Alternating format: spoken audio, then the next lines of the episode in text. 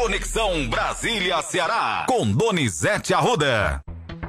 Tá ficando cada vez mais tensa a situação então entre o presidente Bolsonaro e o TSE após denúncias feitas pela campanha de Jair Bolsonaro com relação às inserções, né, do as inserções do presidente nas rádios.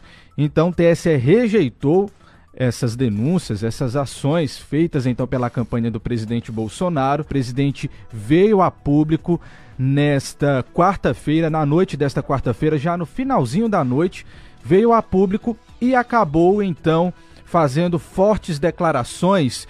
Muito tenso. Eu queria que você lesse aí a manchete da Folha de São Paulo, do Globo, que tiver aí mostrando como está tenso faltando três dias para as eleições, a crise em Brasília é algo inusitado, assustadora mesmo.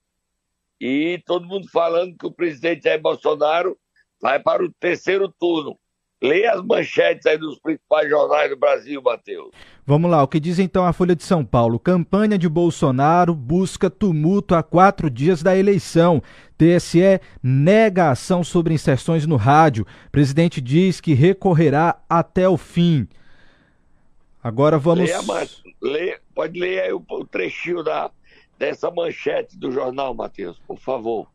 Então, um trecho do, do, que diz a Folha de São Paulo. Uma ação da campanha de Jair Bolsonaro sobre um suposto boicote às inserções eleitorais, suas em rádio, foi rejeitada ontem pelo presidente do Tribunal Superior Eleitoral, ministro Alexandre de Moraes, por falta de provas. O presidente disse que recorrerá, abre aspas, Iremos às últimas consequências dentro das quatro linhas da Constituição. Na segunda, a campanha afirmara que emissoras de Norte e Nordeste suprimiram inserções do PL. É o que está dizendo então aqui a matéria da Folha de São Paulo, Donizete. Você poderia ler o painel. O presidente falou que ontem à noite tinha um boato que o presidente iria pedir o adiamento das eleições.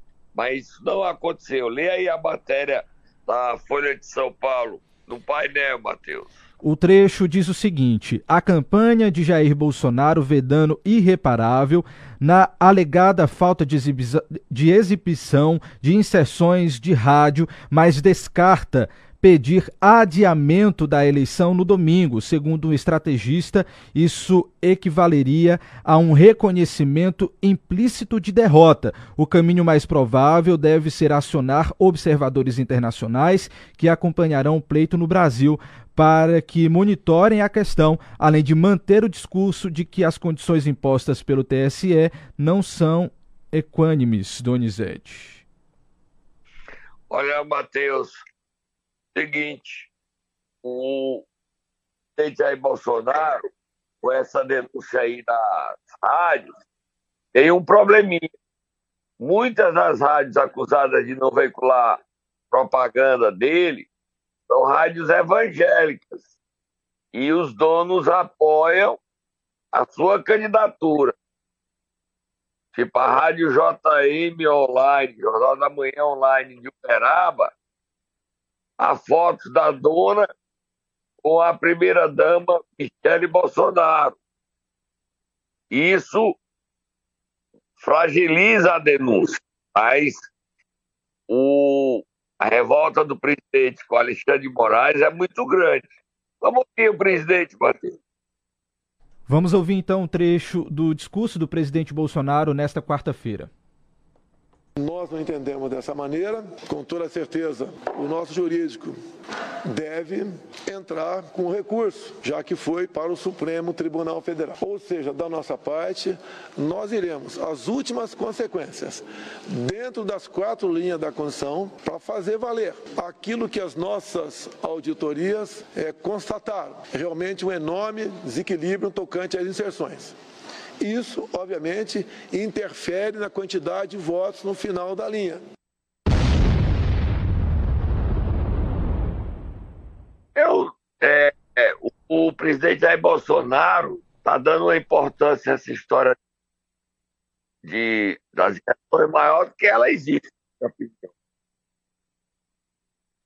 Donizete? Você me escuta? Diga aí, Matheus. Sua, sua ligação está falhando um pouquinho, então eu queria que, pedir que você se posicionasse em um local só para não falhar o seu áudio. Na, na sua última frase, a gente não conseguiu compreender o que você falou. Pode repetir? Eu só estava dizendo que o presidente está dando uma, uma relevância a esse problema maior do que verdadeiramente existe, na minha opinião. Mas é, o presidente ontem convocou os ministros, é, os comandantes da Força Armada, Exército, Marinha Aeronáutica, ministro da Defesa, e o presidente está indo para cima. A situação é de terceiro turno. Agora, isso daí o presidente demonstra é, que não está satisfeito com o resultado eleitoral. Eu acho. No Nordeste, essa propaganda de rádio não influencia isso, não. É querer dar uma importância ao rádio que ele não tem. Ele tem muita importância. Tá errado, tá. Agora, não tem que apurar, tem. Tem que punir, tem. Agora, ah, os donos de rádio acusam o PL de não ter mandado coisa. Ah, Donizete, você está aqui defendendo. Não. Só não acho que a gente sensação que eu tenho é de terceiro turno. Seja do lado ou do outro, que não aceita. O Lula não aceitar a derrota, ou o Bolsonaro aceitar a derrota, a democracia fica fragilizada. Os dois têm que aceitar o resultado das urnas. E eu nem sei quem é que ganha, sinceramente. Falta sexta, sábado e domingo eleição. Hoje é quinta-feira. Mas o clima é muito tenso em Brasília. Muito, muito, muito tenso. O Lula também falou ontem, né, Matheus? Vamos ouvir o Lula. Vamos ouvir então o ex-presidente Lula. A minha preocupação é que, dependendo da resposta que eu der, amanhã um jornal do Amazonas publica a manchete: Lula escolheu Simone para ser ministra. E eu não quero assim, porque a gente vai ter que conversar com o PMDB. A, a, a Simone, embora ela esteja me apoiando em mente, eu sou agradecido pelo, trabalho que ela está fazendo, muita dedicação. Ela é um quadro político importante, ela é uma mulher competente, ela valorizou muito a participação da mulher na campanha. Obviamente que a gente pode ter muita contribuição da Simone. Mas eu só não posso dizer que ela vai ser ministra porque eu estaria precipitando uma coisa que eu não quero precipitar. Falta apenas quatro dias para as eleições, Artemisa. Só quatro dias. Quando chegar às sete horas da noite, oito horas, nós vamos ter o resultado. Aí sim, se eu ganhar, eu vou começar a discutir o ministério. Tá aí, Donizete. Então, o presidente, o ex-presidente Lula falando da questão ministerial, né? Como é que ele vai fazer para Ele não acredita que vai ganhar ainda, não. Não quer discutir ministério. Então, vamos ver o que é que vai acontecer. Acompanhar o dia de hoje, que é muito, de muito debate, muita discussão, muita tensão.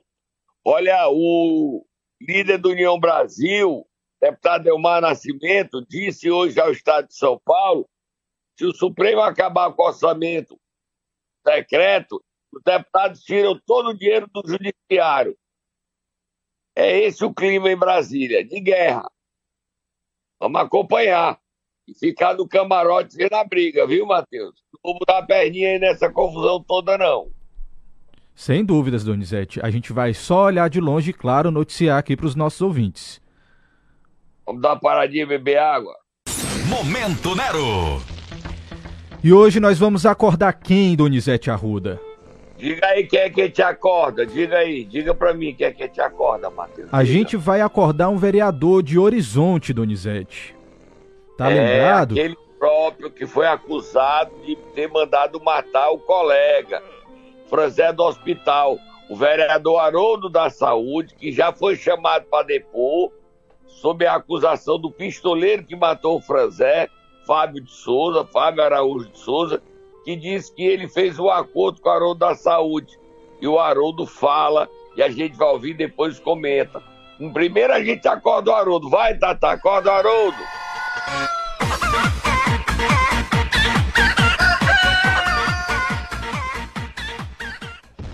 Vamos ouvir o Haroldo agora, Matheus foi soltado aí pelo um depoimento do bandido que matou o vereador Franzé, que eu seria o mandante. Né? Não conheço esse bandido, nunca tive nenhum contato com ele, seja por telefone, pessoal, presencial, qualquer que seja. Né? Ele certamente deve estar cumprindo ordens né? de quem realmente mandou ele matar o nosso amigo Franzé. O Franzé era meu amigo, né? amigo da minha família, tínhamos os mesmos ideais, que é libertar o município de Horizonte.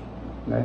Então eu só tenho a lamentar essa, essa sacanagem, essa covardia que estão fazendo com o meu nome. Primeiro mataram um e agora querem prender outro. Né? Eu peço a Deus que, que desvende logo esse mistério, peço à polícia que continue a investigação e que realmente botem os verdadeiros culpados na cadeia. Né? Quem mandou matar o Franzé que seja preso, que seja um, que seja dois, que seja três, que seja preso e a gente possa realmente dar uma resposta à sociedade do município de Horizonte. Né? Esses sim devem estar preocupados. Mateus, o Haroldo se defende dizendo que não conhece o pistoleiro e que isso é uma armação dele e quem verdadeiramente mandou matar a Franzé do hospital. Ele pede que a polícia continue a investigação, e a gente espera o mesmo, e que a verdade apareça. Se Haroldo for culpado, a gente vai descobrir. Por enquanto, ele diz que é inocente, que está sendo vítima de um jogo político para envolvê-lo. Como ele disse aí na sua defesa. Um morreu e o outro vai para a cadeia. A gente vai atrás da verdade. Independente de quem saia machucado, a verdade tem que aparecer, Matheus. Vira a página. Agora a gente vai falar sobre política, Donizete, tratações políticas, tratativas, porque o governador eleito Elmano Freitas resolveu comentar as falas de André Figueiredo que a gente colocou aqui ontem no Momento Nero a respeito do posicionamento do PDT dentro do governo. E aí, como é que vai ficar a situação? E, olha, o Elmano está em Nova Russas, certo? Está em Nova Russas ele e o Camilo, porque a situação de Nova Rússia virou para o Bolsonaro e o, ele resolveu fazer campanha lá hoje com o Camilo. O Eumano não gostou da fala de André Figueiredo de o PDT vai para a oposição. E aí o Elmano falou: vamos ouvir o governador eleito Elmano de Freitas.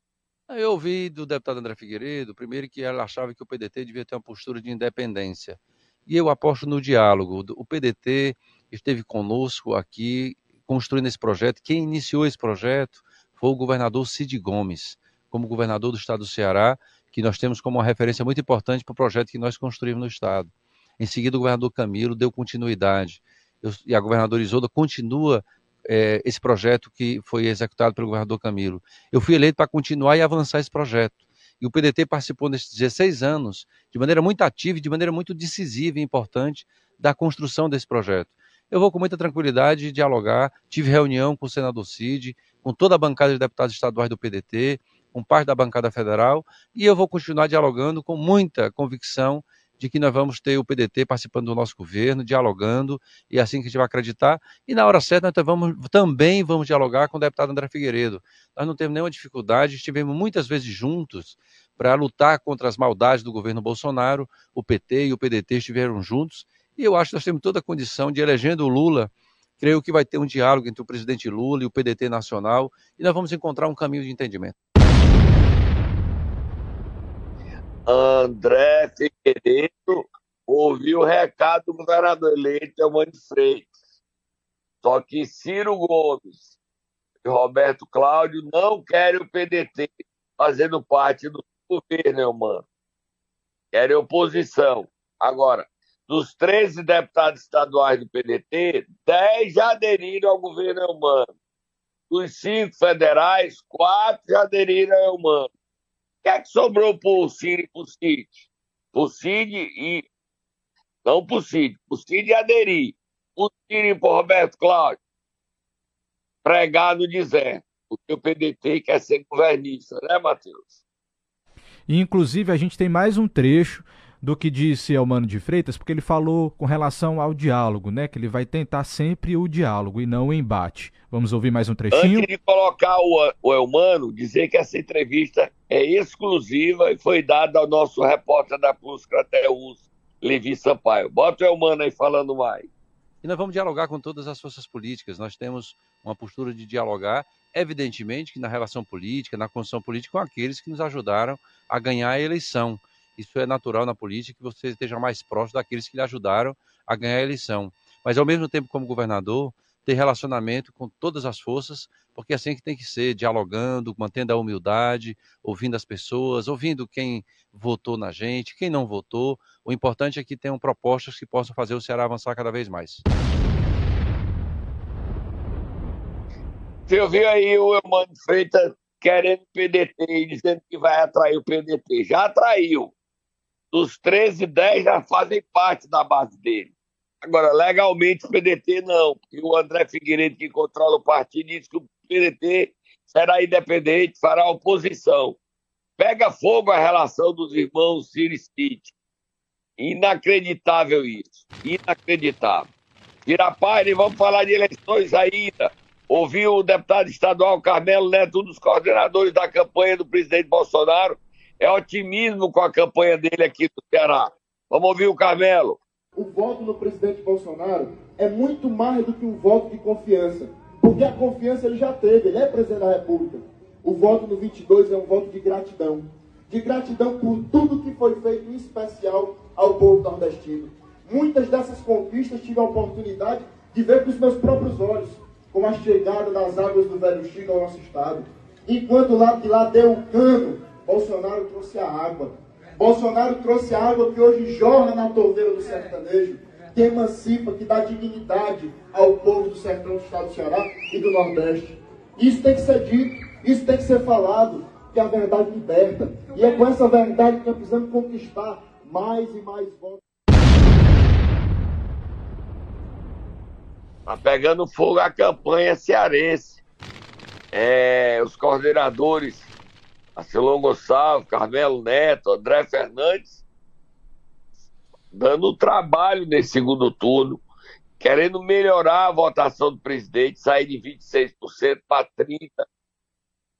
E a eleição bem tensa no estado do Ceará, bem tensa. Há otimismo, há otimismo que esse, essa votação venha a crescer aqui no estado o otimismo também está do lado de lá. O governador eleito é o Mano de Frente, o senador eleito, Camilo, mais o, a governadora Isolda Sela e o próprio Cid Gomes creem que o Lula tenha 70% dos votos. A eleição é bem aí, né? Já já a gente vai tirar essas dúvidas, né, Matheus? Exatamente, Donizete. Inclusive, a gente está ansioso para que saber o resultado dessas eleições. Inclusive, a gente vai ter, então, aqui no domingo, né? Já avisar para os nossos ouvintes essa cobertura aqui. Você vai estar aqui com a gente, não é isso? Isso. Ó, o clima tá tão tenso em Brasília, o boato é de que, como apura primeiro Sudeste, Sul, e o Bolsonaro começa liderando, e o Lula só vai ganhar força depois quando entrar voto Norte e Nordeste, o presidente, às 8 horas, se declara eleito. E quando ocorrer a virada, se ocorrer, ele não aceitará. O ambiente político está muito tenso em Brasília. É muita história, é muita confusão, é muita briga. E besta quem bota a canela no meio, viu, Matheus? É verdade. Agora, falar em briga, Donizete, tem um problema acontecendo também no município de Aracati, né? Conta pra gente. O prefeito quer o empréstimo e quer obrigar a Câmara a aprovar um empréstimo de 30 milhões. O presidente da Câmara, Ricardo Salles, disse que ele não vai ganhar no grito, não. Vamos ouvir o presidente da Câmara de Aracati falando, Ricardo Salles. Falando a respeito dessa questão, desse empréstimo que o prefeito está tão ansioso para que a Câmara tramite esse empréstimo de 30 milhões, ou melhor, 100 milhões, que já foram aprovados outros empréstimos aqui, sem alguns detalhamentos, mas expressivos, tem uma ação, um ACP, ação judicial, tramitando no, no fórum da comarca, no juízo de Aracati, no qual a Câmara está participando do polo passivo. Senhores vereadores, população aqui presente, a Câmara está no polo passivo dessa ação para manifestação sobre a decisão judicial. Quero deixar bem claro ao executivo, ao senhor prefeito, que se todas as matérias estiverem 100%, 100% corretas na fase de tramitação, elas serão tramitadas e passarão pelo crivo dos senhores e das senhoras. O que não justifica é o segundo quadrimestre deste município, no qual foi apresentado para os vereadores aqui na Câmara em audiência pública, com um superávit de mais de 85 milhões, o senhor prefeito mandar para casa solicitando mais 30 milhões, sem ter. E o vereador Ricardo Salles não vai abrir da briga com o Bismarck Maia, não, viu, Matheus? Confusão grande. E o Bismarck Maia tem dinheiro, 80 milhões em caixa e quer mais 30. Ele tem que explicar à população de Aracati para onde vai esse dinheiro. Porque o município ele só tem mais dois anos de mandato, ele vai comprometer o futuro do município, vai ficar todo endividado. Para onde está indo esse dinheiro? Eu não sei, sei. O presidente da Câmara disse que não sabe. Agora o prefeito tem que explicar à população para onde é esse dinheiro, qual o destino que ele quer dar. Agora a Câmara ainda não aprovou o empréstimo, não. E o empréstimo está tá lá paradinho na mesa do presidente da Câmara, Ricardo Salles. Falando de presidente de Câmara, vamos falar de outro, vamos para Forquilha, né, Matheus? Exatamente. A situação lá em Forquilha também não tá nada boa, né, Donizete? Solta Moab, fogo do motor aí, Moab, Moab. Olha, Matheus, o presidente da Câmara de Forquilha,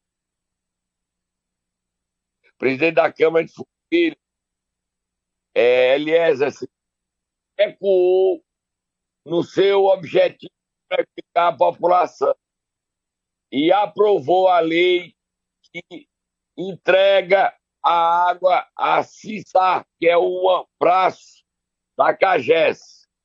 O Eliezer, lá, durante a sessão que aprovou a lei, me esculhambou. Presidente, você não me esculhambe não, presidente. Eu queria prejudicar o povo, eu só fiz falar isso. O senhor queria prejudicar o povo. E agora o senhor teve bom senso, aprovou a lei. Não, não vou nem brigar com o senhor, não, presidente. O senhor está nervoso. O senhor quer fazer política da maneira errada, perseguindo a população, que o senhor quer ser dono do município, quer ser parceiro.